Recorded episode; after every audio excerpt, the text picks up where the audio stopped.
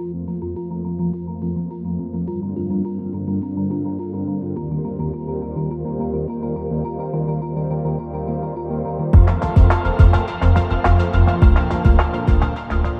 é o podcast do Publish News. Há 20 anos é aqui que você se informa sobre o mercado editorial. Hoje conversamos com Eliana Sá.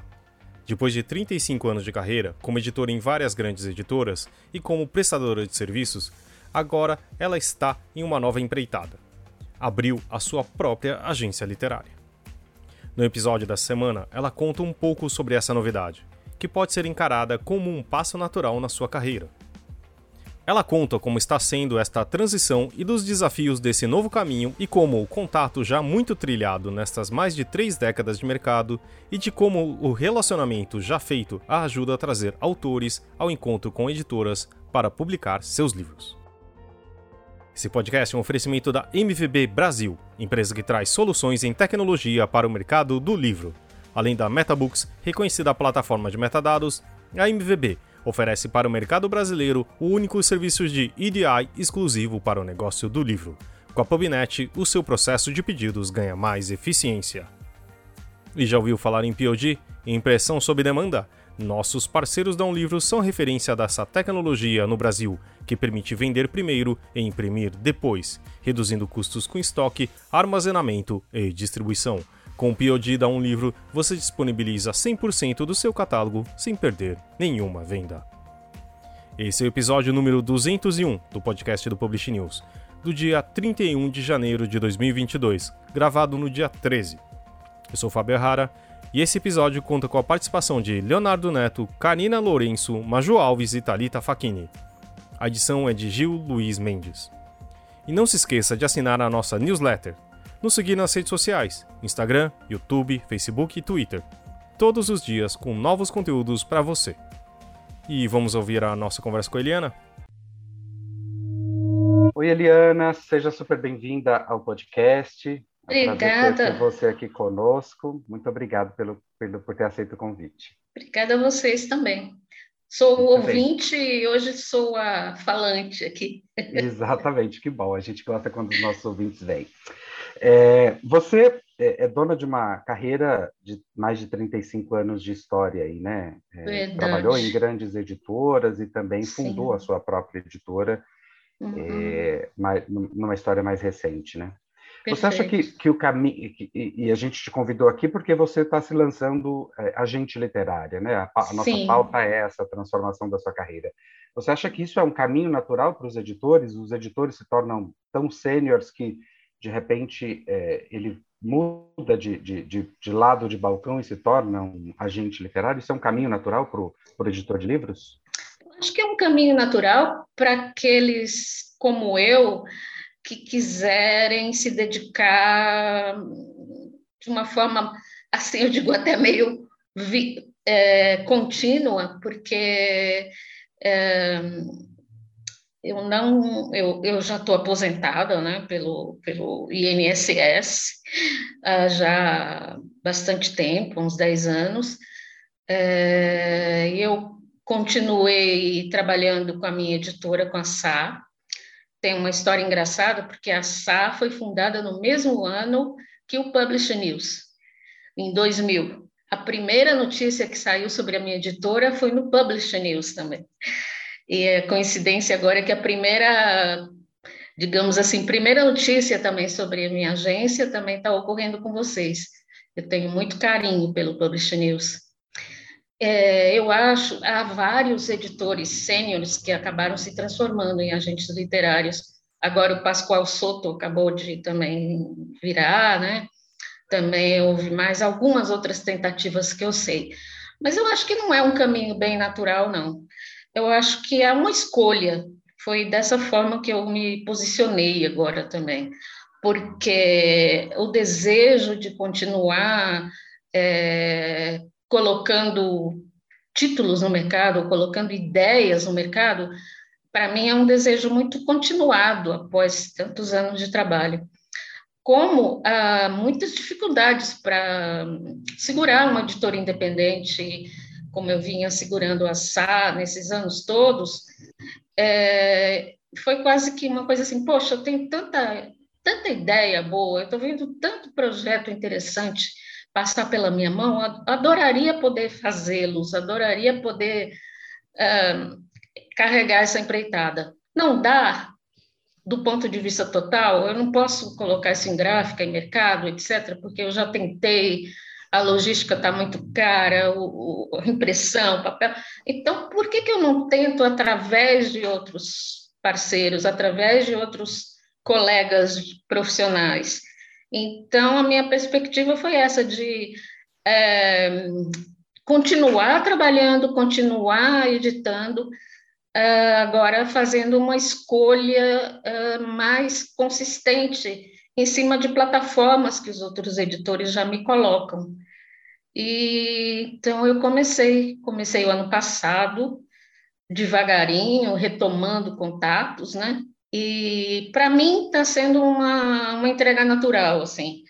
Eu estou me sentindo assim, embora no, no, início eu fiquei com bastante medo, né? Quase que assim, ah, acho que não dá, não dá. Mas aí você fala, bom, se não tentar também eu não vou saber nunca, né? E por acaso eu estou comemorando aqui a primeira assinatura de contrato de, de direito autoral com uma editora, com um autor, e fui tomando decisões assim. Tá bom, estou contente. Eliana, eu quero que você me conte. Eu estava lendo é, sobre a sua nova agência literária e, e nessa, nessa leitura que eu fiz, diz que você estava pensando que a agência literária é uma espécie.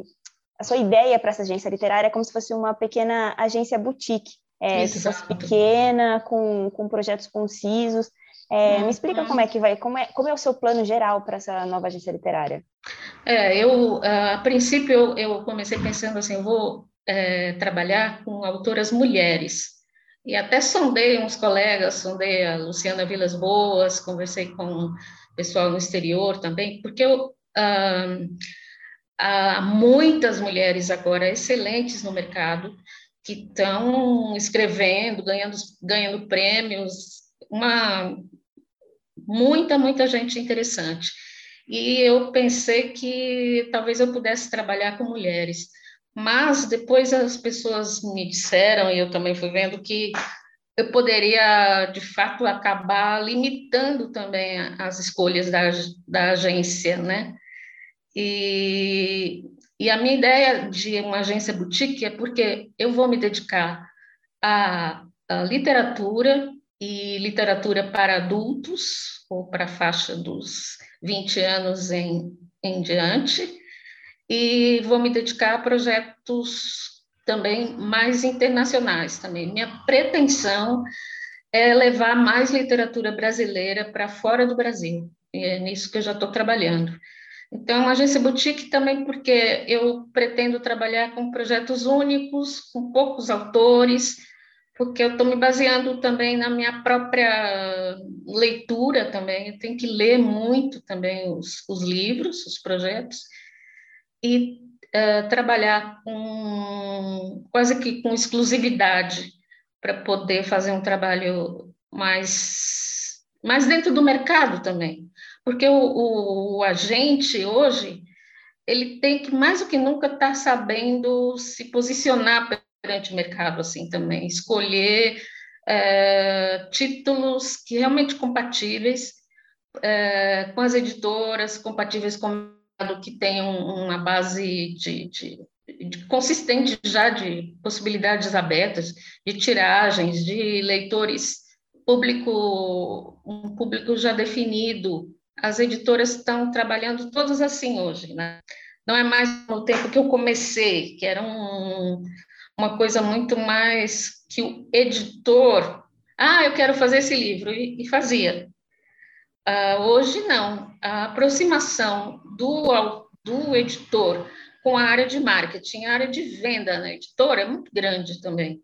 E, então, por isso, estreitar o trabalho, ter mais noção do, de cada produto, é, eu acho que contribui mais para que os títulos sejam vendidos, para que haja bons títulos mesmo no mercado, para que, em suma, Eu acredito, assim, uma tarefa bem profissionalizante, sabe? Eu sempre fui muito a favor da, de profissionalizar a nossa área.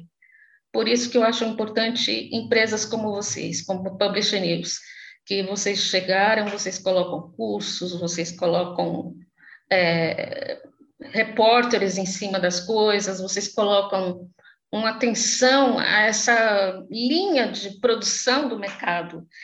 É, isso não existia até, acho que quando eu comecei, até mesmo a época que eu comecei a SAI Editora, eu comecei muito em cima de uma editora grande, eu era editora-chefe da Globo.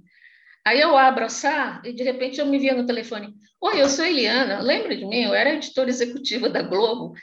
É, e me tornar conhecida com base nesse trabalho anterior, porque, assim, projeção profissional era muito rara também, assim. É, e, e, e, eu acho importante que se faça um, um circuito também profissional do trabalho. Eu trabalhei muitos anos na editora Abril também, na área de revistas, e a Abril era uma empresa maravilhosa nesse sentido, sabe? Você começa como revisor, de revisor você passa a editor é, júnior, de editor júnior você passava a editor médio, depois a editor-chefe, diretor editorial. Havia uma, uma carreira que era importante para o funcionário, para ele saber se ele tinha condições de esperar um aumento de, de salário, um aumento de, é, de funções, para ele saber se ele tinha méritos ou não. E eu acho super importante isso. Mas que eu vejo que agora, como agente, eu aproveito muito do fato de ter sido editora, porque eu conheço assim quais são as inquietações de um editor, é, quais são os, os, projetos, de repente, eu ofereço um livro que tem páginas demais, então aquilo vai ser um custo para o editor a mais. É, ofereço projetos em uma língua que, em que há poucos tradutores ou que há tradutores fracos, então é esperado que também não, não tenha muito bom resultado ou eu ofereço um livro muito legal, mas acontece que ele está linkado a um projeto internacional e ele vai ter que ser lançado em seis meses. Eu sei que o editor no Brasil não vai ter condições de, fazer, ou que vai dar um, um trabalho geral. Então, é, eu procuro entender, e eu acho que, que eu tenho um substrato aí para entender bem assim as, os desejos de um autor de um autor, de um editor também, para poder limpar isso aí. Na verdade, todos somos ansiosos, eu acho. O editor é um ansioso, a gente também é ansioso. Como não ficou com o meu livro? Devolveu, não é possível, sabe? Como eu tenho autores que ficam, e aí? E aí? E aí? Olha, é um trabalho com um tempo de duração, assim, imenso. Até você ler um livro de né, duzentas e tantas páginas, e ler com atenção e com então, trabalho tem para fazer. Eu queria te perguntar se você está sozinha nesse começo ou se já tem alguém na sua agência para te ajudar. Não, eu estou pra... sozinha. Estou sozinha ah, tá. nesse começo. Eu já tive funcionários aqui, mas agora eu estou sozinha. Estou é, pensando em contratar, na verdade, mais leitores também para as obras que eu venho recebendo. É, e eu estou é, essa expectativa, assim, porque tem uma parte burocrática, mas, assim, eu conhecia bastante por ter é, trabalhado, já fechado muitos contratos também internacionais, assim, você já, já conhece os principais, né? Começando mesmo. E, e, Helena, você disse aí, né, que uma das suas estratégias é justamente, uma das suas pretensões, você usou essa palavra, é contribuir para a inter, internacionalização da literatura brasileira, né? levar Sim. autores brasileiros para fora do país. Sim. É, imagino que, como você disse que é uma pretensão, você vai começar focada no mercado nacional e você, inclusive, já, nos, já adiantou aí que fechou seu primeiro contrato. Se você puder já nos revelar, nos conte. Uhum. É, mas a pergunta, a pergunta principal que eu quero fazer não é, não, é, não é exatamente essa. Isso você conta se você puder, né? É, eu queria saber que estratégias você está pensando para alcançar esses mercados internacionais, né? em geral, é, isso se dá através de coagentes, né? Você fecha a parceria com agentes internacionais e entra nesse mercado é, estrangeiro. Você já está conversando, já está namorando já. algum agente? Como é que é que está esse pé? Se é essa estratégia mesmo? É, queria que você contasse um pouquinho dessa sua estratégia de internacionalizar a, a SA. Sim, essa tarefa é cumprida com agentes parceiros ou coagentes, é, que, em que a gente faz uma, assim, uma divisão dos, das perdas e, e dos lucros. É, em geral, há uma porcentagem é, que, quando a gente fecha um contrato, essa porcentagem é primeiro retirada lá fora, o coagente retira parte dele e entrega a parte é, do agente brasileiro e entrega a parte do autor. Então, se é mais ou menos uma porcentagem de 15% de direitos autorais ou de 10%, o coagente ele vai ficar com 15%, 10% dele e, e vai me passar a outra parte para eu retirar os meus 15%, o restante é do autor. É, eu já eu comecei, de fato, por uma coisa muito interessante. Comecei por causa de, de uma agente chinesa. Esse pessoal da China, eles são danados mesmo, né? Eles ficam caçando coisas na internet e, e entrando em contato. Então, eu estava aqui um dia na minha mesa, que mesmo um agente, ah, eu gostei muito dos seus livros infantis, blá, blá, blá, eu quero ser sua agente aqui em eu nem me lembro o nome da cidade, é confuso.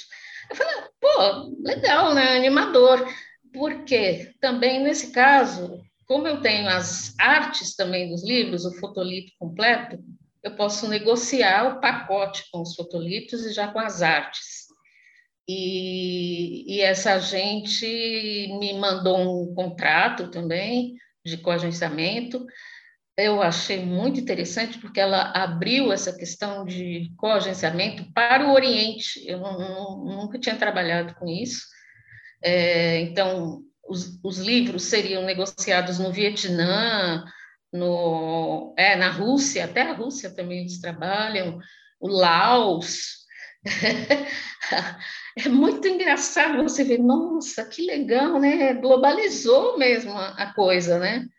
É, de fato, eu mandei os meus PDFs com tradução em inglês, então lá ela expõe para os clientes dela desses países para serem traduzidos e publicados lá fora. E eu mandei também de um autor meu de negócios até, e ela também ficou entusiasmada com esse livro, um livro sobre inteligência em negócios. Ela me disse: ah, esse tema está virando um tema muito importante aqui na China, eu, dá para perceber. Então, assinamos esse contrato para ir para esses países, não lembro agora quais eram mais, o Laos, o Vietcong, a própria China. E ela disse: Ah, minha agente russa ficou interessada. Eu, eu também fiquei. Vamos negociar, porque eu acho que a coisa é expor, né? Você não tem. Muitas pessoas têm medo. Ah, mas a China, mesma coisa da vacina. Eles vão roubar os seus livros.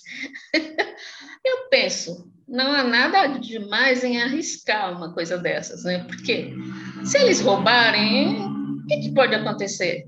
E, de fato, apostar também na integridade de um projeto que ele só pode funcionar se houver um, se as duas partes concordarem também. E eu acho que não, para mim é importante. Na verdade, eu acho que esse nosso mercado editorial, ele ainda é um mercado de fio de bigode, sabe? Aquela coisa de crença.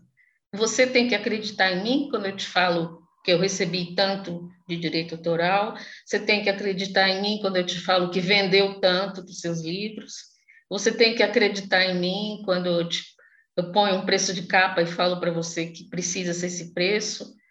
É muito um mercado de crença. As pessoas confiam umas nas outras. Porque o nosso mercado, ele não tem... É, os livros não são numerados, né? Há países em que são. Então, você sabe quanto vendeu. Não são. uh, há uma série de outras possibilidades. Então, se você confia, você também é honesto e o outro também se impõe também uma honestidade para poder continuarmos a trabalhar assim, né? Uhum. Então, eu acabei enviando livros para o DHL, para a Chengdu, para Chengdu, para serem expostos numa feira, que afinal a feira não aconteceu por causa da Covid, mas de qualquer forma fechamos, mandamos os livros impressos, então o contato se estreitou bastante. E a partir daí eu comecei a pensar em, em contatar outros países, mas aí eu contatei Europa, França, Espanha, Alemanha, é, que são países que pessoas, que, agentes que eu conheço por idas à feira de Frankfurt né, e outras feiras profissionais. E agora estou na meta de conseguir os Estados Unidos esse é o, é o mais difícil, o mais difícil mesmo. E, e Eliana, eu vou repetir uma pergunta é, que eu fiz uh, numa mesa é, em Paraty, na Casa Publish News em Paraty, na última Flip, na de 2019, uhum. é, e que a gente é, montou uma mesa pensando justamente nos caminhos que o, livro brasileiro percorre na sua internacionalização, né?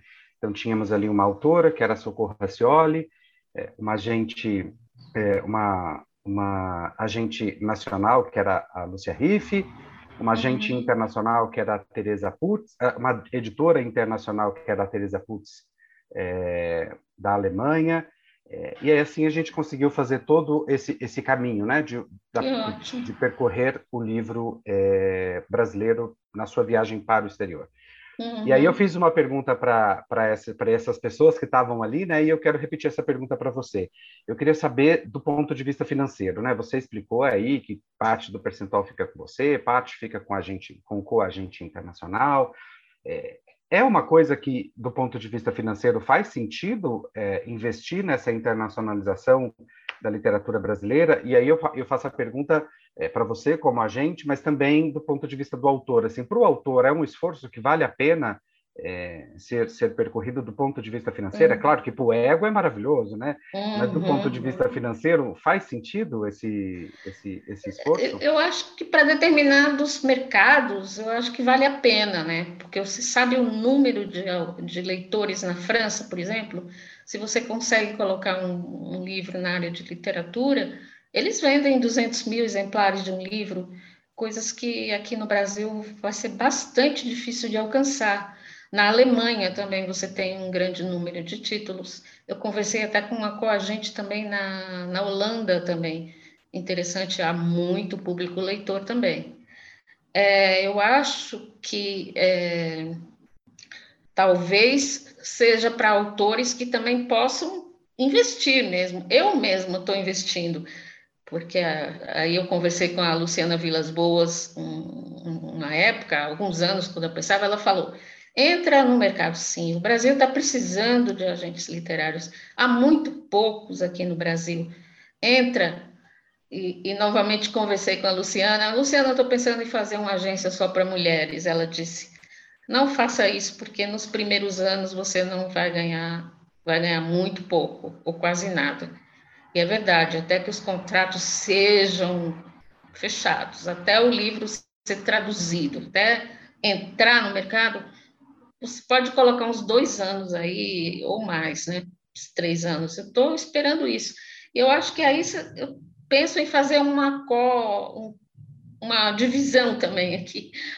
Uh, editar no Brasil e editar lá fora também. Provavelmente serão livros é, o, no exterior, eles querem sempre livros premiados, eles são muito ligados à premiação, né? Os editores franceses, principalmente, a França é muito. Há muitos prêmios literários, eles vinculam o mercado, os lançamentos, aos detentores de prêmios, e eles perguntam para mim: esse autor ganhou quais prêmios? é mais do que vendeu muito, é mais pela qualidade literária também.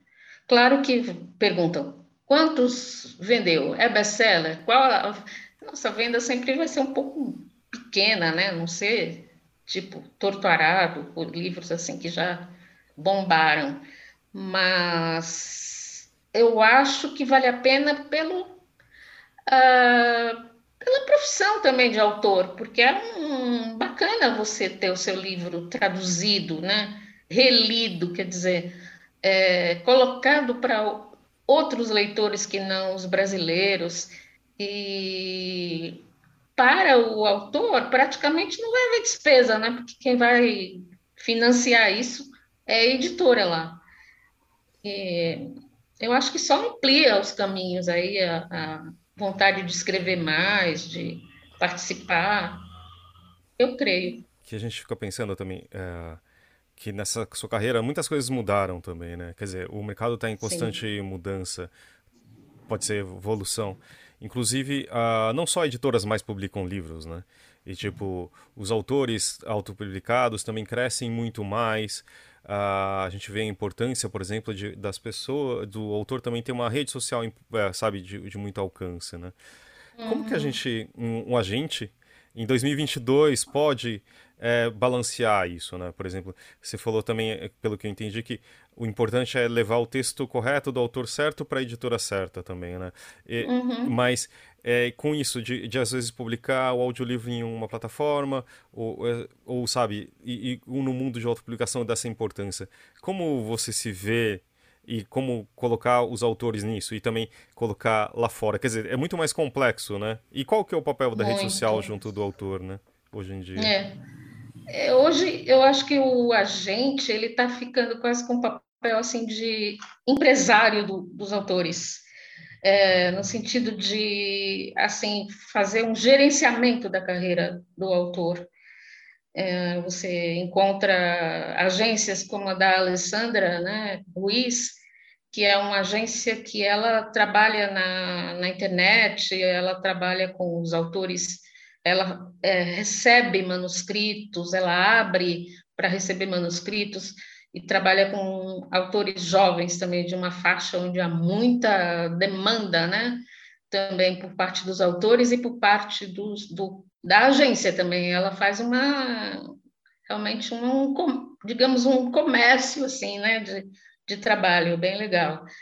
É, eu estou procurando, por isso que eu falei em termos de agência boutique, porque eu acho que eu tenho que ficar num ponto, é, não posso ultrapassar isso, porque senão eu não consigo trabalhar. Eu tenho que me fixar em alguns objetivos.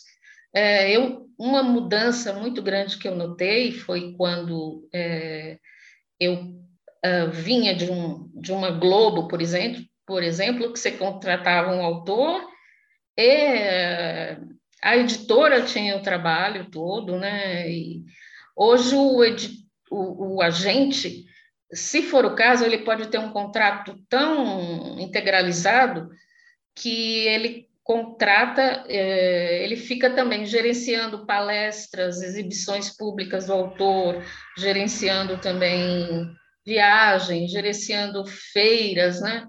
É, de tal forma que todo aquele trabalho onde ele também está ganhando um percentual, ele gerencia justamente para que o autor é, também não se perca nessa história, porque ele acaba, se ele se compromete com muitas instâncias aí, palestras, livros é, especiais, né, complica também.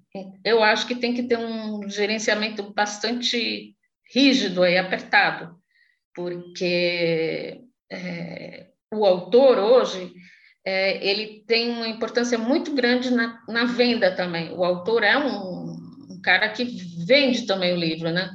E é, o autor ele vai ter que ser estar tá junto com a editora, é, acompanhar as ações de marketing, é, fazer também acontecer também o livro dele, tá na imprensa, tá nas redes sociais também mas isso tem que estar tá muito linkado com o investimento que a editora está fazendo nele também, e que o agente literário está acompanhando também. E não era assim antes. Antes você assinava o contrato, o autor também não havia essa é, quantidade de, de, de, recursos que há hoje, né, pela internet.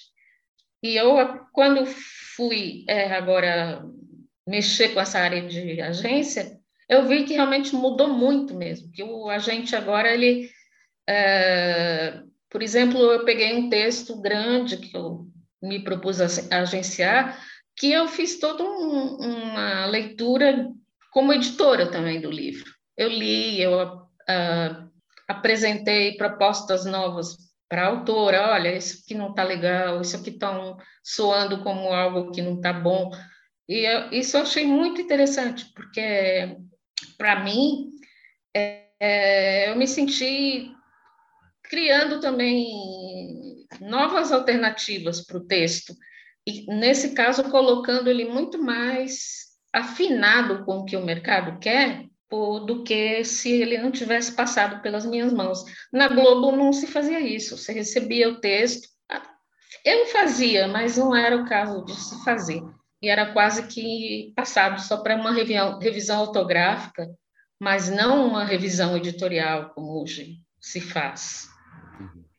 Eu te respondi ou eu fui muito não, é, é, é, meio complexo, não, mas não, eu acho que sim. sim é bastante explicado. complexo. Mas eu acho assim que se o autor ele procura um agente, ele tem que se ter muita parceria com esse agente e acreditar também. Eu, eu vejo muito pelo lado como a música também era também e hoje ela é, sabe? Os autor, os cantores, os músicos, se eles têm um empresário, esse empresário vai batalhar pelo cara, vai levar ele para podcasts, pra, vai levar para mídia social, vai levar. Então, ele dirige a carreira também.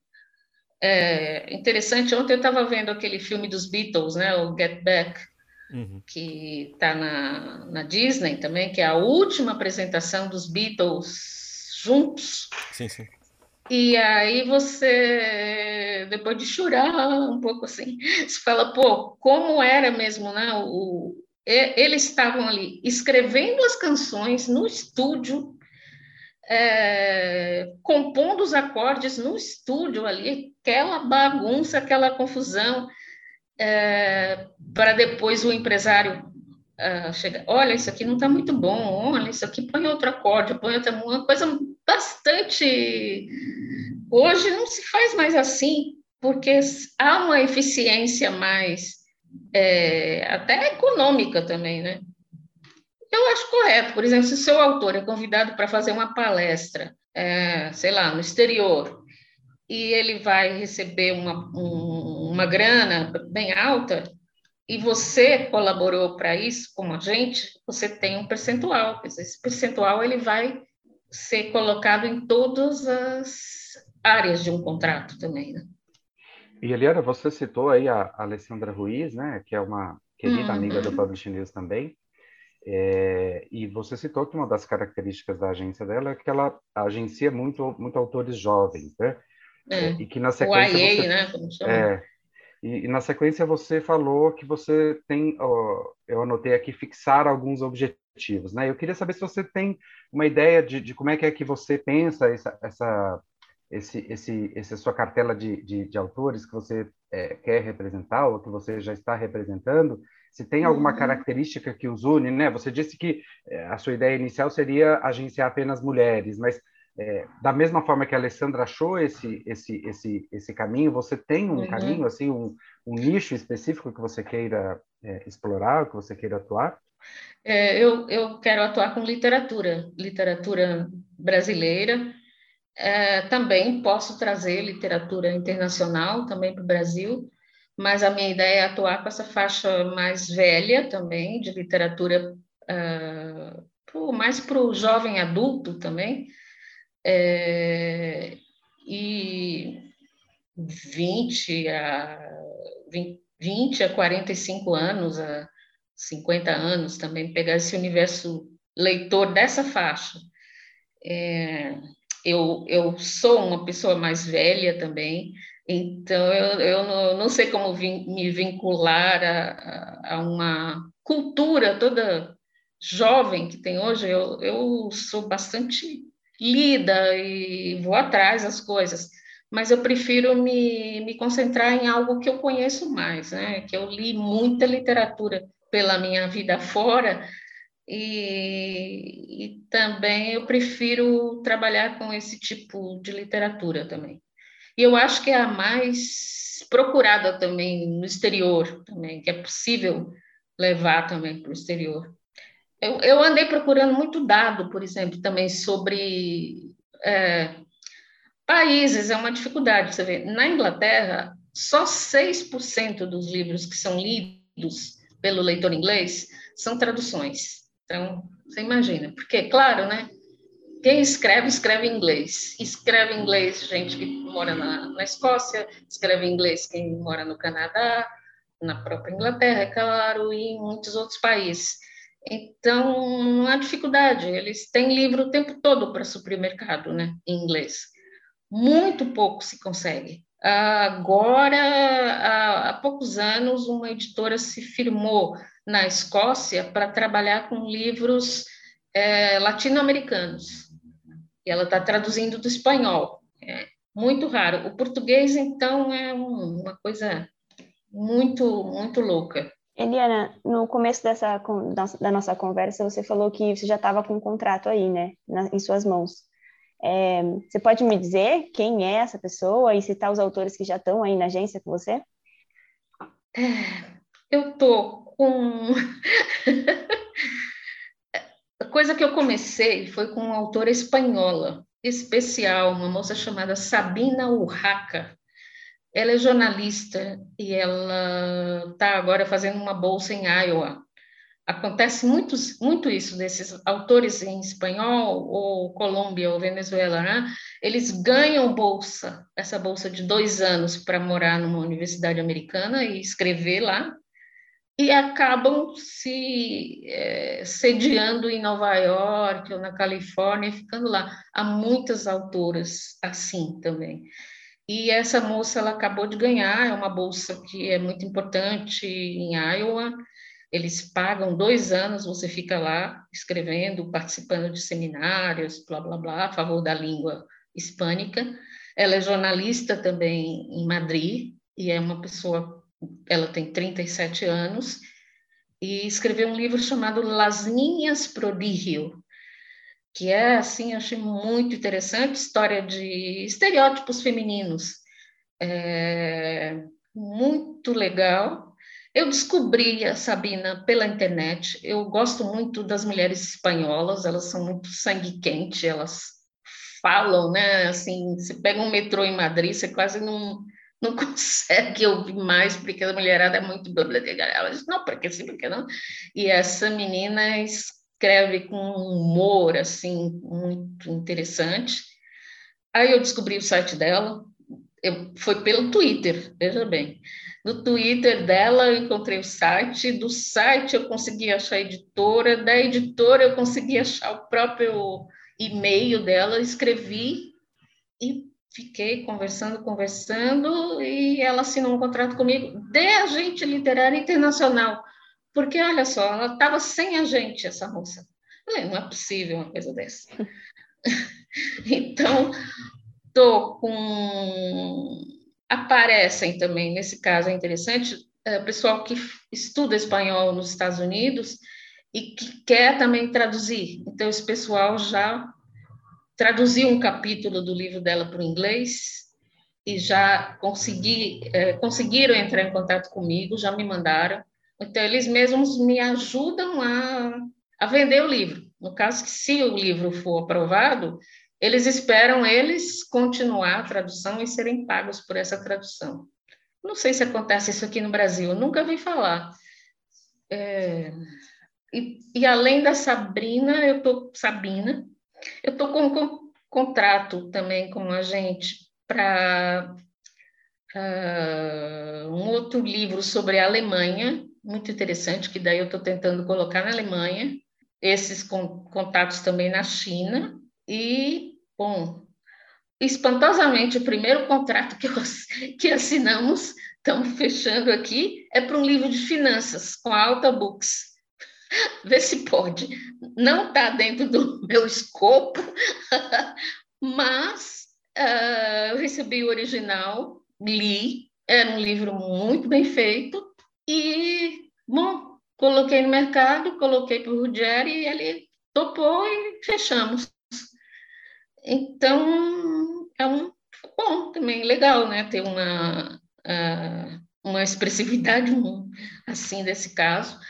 Eu estou vendo que, na verdade, o que eu gosto mesmo é de textos bem escritos também, né? Coisas que tenham ali sua justeza também nas palavras. Porque... É, outra possibilidade que eu estou enxergando agora, que é muito interessante, é os livros virarem é, audiovisual também. E esse o agente também tem um papel importante, e eu estou procurando isso também, a fazer com que os livros tenham acesso ao mercado de televisão, de streaming, de minisséries, isso aí. Eu não estou lembrando agora o nome da outra autora de, de, de livros, mas logo mais se saberá. Muito bom. Parece que trabalho não vai faltar, né, Helena? Nossa, impressionante. Eu vejo que estava tava, tá faltando, viu, agentes? É como, diz, como dizia a Luciana, realmente, é, eu, às vezes eu ficava pensando, pô, como que eu vou, sabe, entrar no mercado competitivo? Tem a Lúcia Riff, tem a Luciana, tem, tem vários outros, assim, e já deve estar tá todo mundo aí não, aí eu começo a trabalhar, parece um monte de autor, gente muito boa, gente que já publicou muito, que tem é, muito chão pela frente, que nunca passou por um agente. E eu acho que com essa questão do, do mercado agora está mais difícil, mais restritivo, eles estão procurando mais né, o, o agente para inter, intercambiar essas, uhum. essas e Helena, a gente está já no, indo para quase para as nossas indicações. É, e para os autores que querem entrar em contato com você, como é que eles podem fazer para achar o caminho, o, seu caminho e, e, ter seus livros publicados? Como podem é que, entrar é pelo site da SA, Editora e Agência Literária, que é o www.saeditora.com.br. Há lá um espaço para escrever.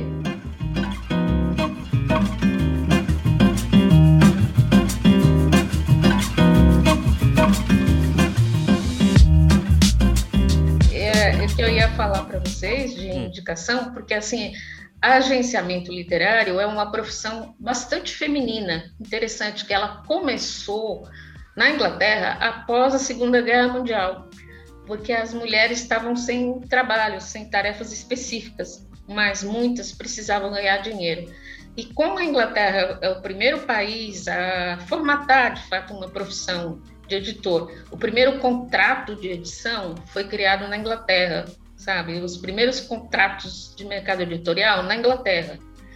Então, um, algumas mulheres começaram a fazer esse trabalho de levar é, é, manuscritos para editoras e elas se tornaram as primeiras agentes até virem as famosas de Barcelona, né? As famosas de, de principalmente espanholas interessante que parecia uma tarefa mesmo meio feminina, ou seja, não tem, não teria muito o que fazer, mais levar para lá, levar para cá, a mulher, a mulher é que é, faz revisão, a mulher e agora o mercado já já tem muitos homens, mas é, é quase que era uma tarefa de cuidados assim de uma mulher.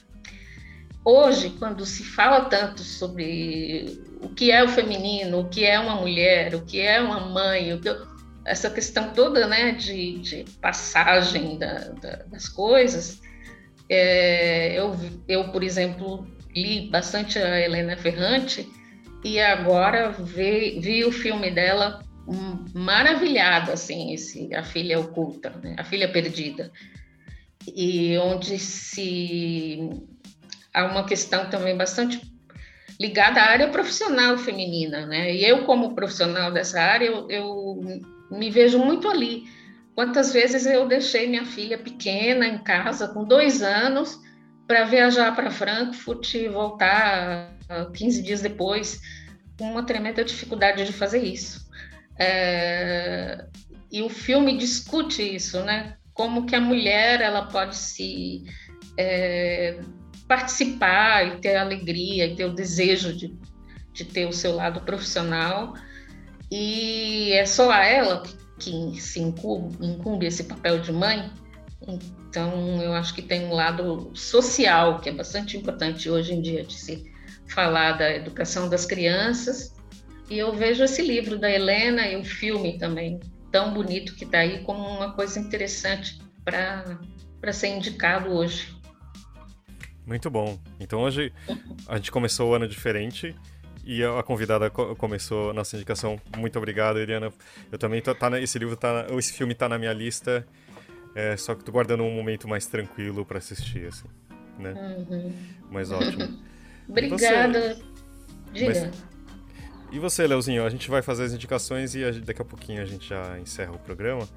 Mas, Léo, e você tem uma indicação pra gente também? Eu tenho sim, Fábio. É, essa semana eu fui fazer minha faxina semanal da casa. E a minha faxina, Eliana, é uma faxina de preguiçoso de uma pessoa que está se recuperando de um acidente é, que tive que operar o joelho. Então, do tipo, tem certas coisas. Já estou bem melhor, mas tem certas coisas que ainda não consigo fazer. Então, a faxina é uma faxina de preguiçoso. Eu soltei o robozinho pela casa enquanto ele aspirava a casa. Eu pensei se eu podia ler um livro, um livro curtinho que fosse que fosse o tempo é, da limpeza. E aí eu olhei para minha frente, vi aqui o sonho de um homem ridículo que acabou de ganhar uma edição muito, mas muito linda pela pela Antofágica. Ele traz a apresentação do Siddhartha Ribeiro, e aí eu me lembrei que eu, é, antes de entrar para o Public News, eu atuava como assessor de imprensa, e eu fui assessor de imprensa é, do Celso Frateschi nessa, nessa montagem que ele fez desse texto de uhum. Dostoiévski, é, e aí eu me lembrei de muita coisa desse espetáculo, que era um espetáculo realmente assim muito bonito, né? É, uhum. Então foi a minha leitura do, do, final de semana enquanto o robô aspirava a casa. Eu sentei para ler é, esse conto do Dostoiévski, que, que, ganhou essa edição, que está realmente muito bonita, assim. Então, estou recomendando ele. Legal. Era um monólogo, não era? Isso, do Celso era um monólogo, né? Na verdade, é um, um, o personagem ele tá, ele, ele tá prestes a se suicidar e aí ele pega no sono e tem um sonho. É, e aí ele conta esse sonho, né? Então não, o do Cel, montagem. a montagem do, do Celso era um monólogo, sim. Era lindíssimo, não, era bem muito bom. Maju, você gostaria de fazer a indicação? Por favor? Eu quero. Vamos lá. Eu vou ficar com saudade de fazer a indicação na minha parte favorita do programa, né? Então vou sentir saudade de fazer essas indicações. Mas essa semana eu tenho dois livros para indicar. Dois livros que eu amei demais, já entraram na minha lista de favoritos. Que é Lovely War. Esse livro ainda não foi publicado no Brasil, mas ele é uma história muito interessante que é Afrodite contando para outros deuses sobre um, um dos seus casos de amor favorito durante a Primeira Guerra Mundial. Então, eu amei esse livro. E o segundo é Gente Ansiosa, que foi publicado aqui pela Rocco. Esse livro é tão, tão bom para falar sobre saúde mental. Eu achei ele incrível, eu já tinha me indicado várias vezes. Então, eu chorei muito lendo ele. Ele é realmente muito bom. É ficção ou não ficção? Ficção. Ficção? Hum. Gente Ansiosa? Sim. Mas isso não é uma ficção, isso é verdade. é, você tá falando com uma agora. Mas obrigado. É. Eu vou, vou, colocar aqui na minha lista. E você, Thalita, tem alguma coisa para indicar pra gente? Eu tava lembrando que no último podcast eu dei, sei lá, umas duas, três indicações e não devia ter feito isso, né? Porque meio que gastei tudo que eu tinha. Mas aí nessa, nessa última semana eu assisti uh, finalmente o Não Olhe Para Cima. Não sei se já foi indicado por alguém aqui demorei um pouco para assistir e ah. recomendo muito, porque eu, eu juro que eu achei que esse, esse filme foi inspirado real no, na, na, situação aqui do Brasil.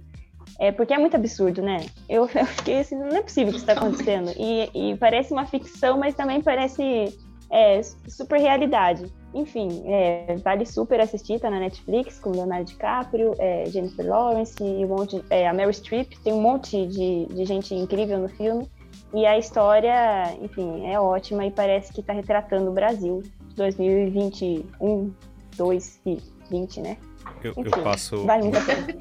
Mas eu tô. Eu não consegui assistir inteiro, porque afinal. Mas eu tô passando muita raiva. É muito, é muito aflitivo. Então, é. É pra passar raiva, né? Mas vale a pena, vale a pena. E, Eliana, uma outra coisa que a gente fez aqui, que eu vou te contar, caso você não tenha visto, né? No primeiro episódio do ano, a gente fez uma homenagem bonita aqui da, da equipe a Maju, é, que como eu te falei nos bastidores, a Maju está deixando o Publish News depois de quatro, cinco anos, sei lá, que ela cuidou dos projetos especiais da casa e também nos últimos tempos do comercial, né? E quem está assumindo no lugar dela é a Karina, que está aqui conosco também. A Karina é o primeiro podcast, ela veio meio como observadora para entender como é que as coisas funcionam aqui.